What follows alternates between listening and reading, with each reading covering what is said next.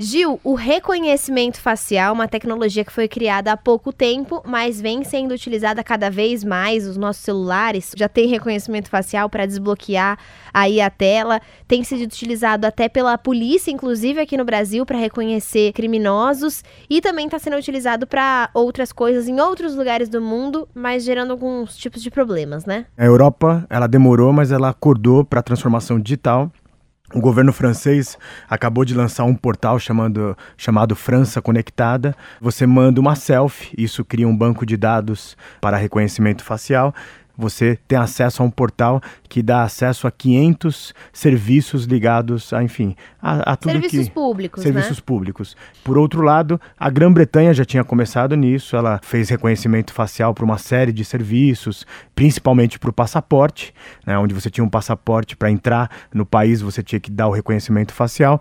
Lá naquele início, dois anos atrás, criou uma série de problemas porque ah, o reconhecimento facial ele não reconhecia pessoas com tom de peles muito claras ou muito escuras.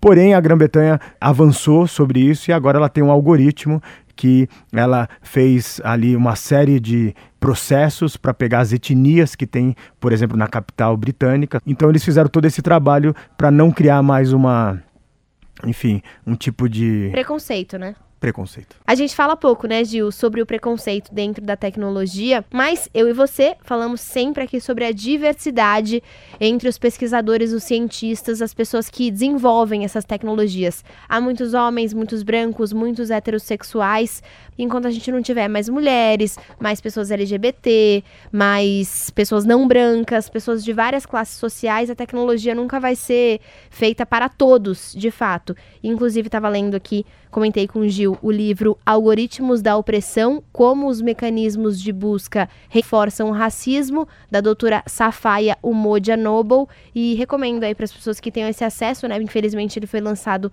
só em inglês, mas é uma coisa a se pensar também, né? Se você quiser pensar com a gente, entra no nosso site bandnewsfm.com.br e procura a coluna Revolução Band News.